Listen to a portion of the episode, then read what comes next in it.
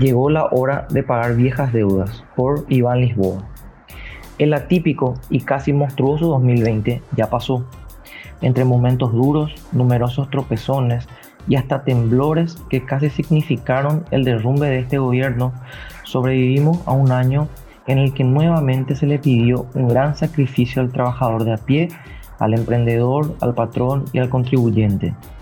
Se vivieron experiencias fuertes en lo emocional, en lo laboral y en lo familiar, pero se volvieron a evidenciar las históricas deudas de la clase política tradicional con la ciudadanía.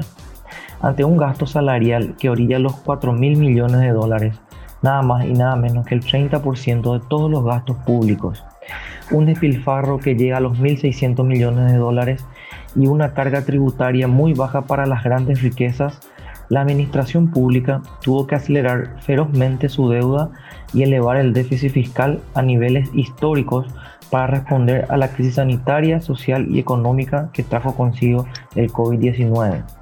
De un total de 8.859,1 millones de dólares que alcanzaba el pasivo paraguayo a fines del 2019, ese indicador trepó al cierre del 2020 a los 11.956 millones de dólares, según el reporte preliminar dado a conocer por el Ministerio de Hacienda.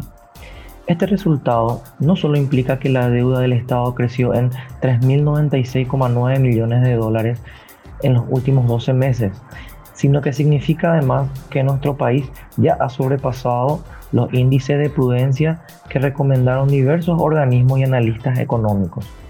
El déficit fiscal entendido como la diferencia entre los ingresos y los gastos que tiene la Administración Central, por su parte, terminó en el 6,2% del PIB, lo que explica también en cierto modo el resultado de la deuda. Esta ampliación del saldo rojo es cuatro veces mayor al tope que estipula la ley de responsabilidad fiscal y dos veces mayor a lo que establece la cláusula de escape que rige en casos de urgencia, aunque estos límites quedaron suspendidos por la ley de emergencia. Este desborde en las finanzas públicas implica que las políticas fiscales de los próximos cuatro años, al menos según el plan de convergencia, deberán contemplar duros ajustes de cinturones en el gasto, mayor presión sobre los contribuyentes formales y nuevas estrategias de ahorro en materias como las compras públicas, las pensiones y otras cuestiones que cada año abultan una rigidez presupuestaria que ya superó hace tiempo el 90% de todo lo que se recauda. Pero, además, la gente espera que esto pueda significar también una oportunidad para la implementación de las tan anheladas reformas en el gasto público. Es hora de que el aparato público deje de ser una moneda de cambio y el prebendarismo sea la regla de oro en los nombramientos que realizan las instituciones. Es impensable seguir sosteniendo un Estado soquetero y empezar a idear uno que responda a la eficiencia en la atención y en la prestación de bienes y servicios. Es también un momento oportuno para ordenar la casa. Tampoco es sensato seguir sosteniendo entidades cuyos resultados son deficitarios y en muchos casos con funciones superpuestas que solamente terminan por aumentar la burocracia. Claros ejemplos son entes como FEPASA, CAPASA y Correos, entre muchos otros.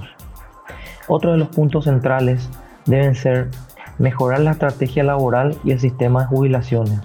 Con respecto al primer punto, es fundamental seguir incentivando la creación de puestos de trabajo y debe ser prioridad para el gobierno dejar de ser un enemigo del trabajador, empezando a ser un contralor del cumplimiento de los derechos laborales.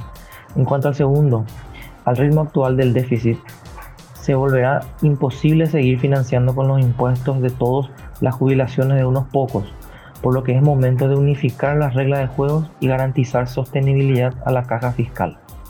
Llegó la hora de pagar viejas deudas.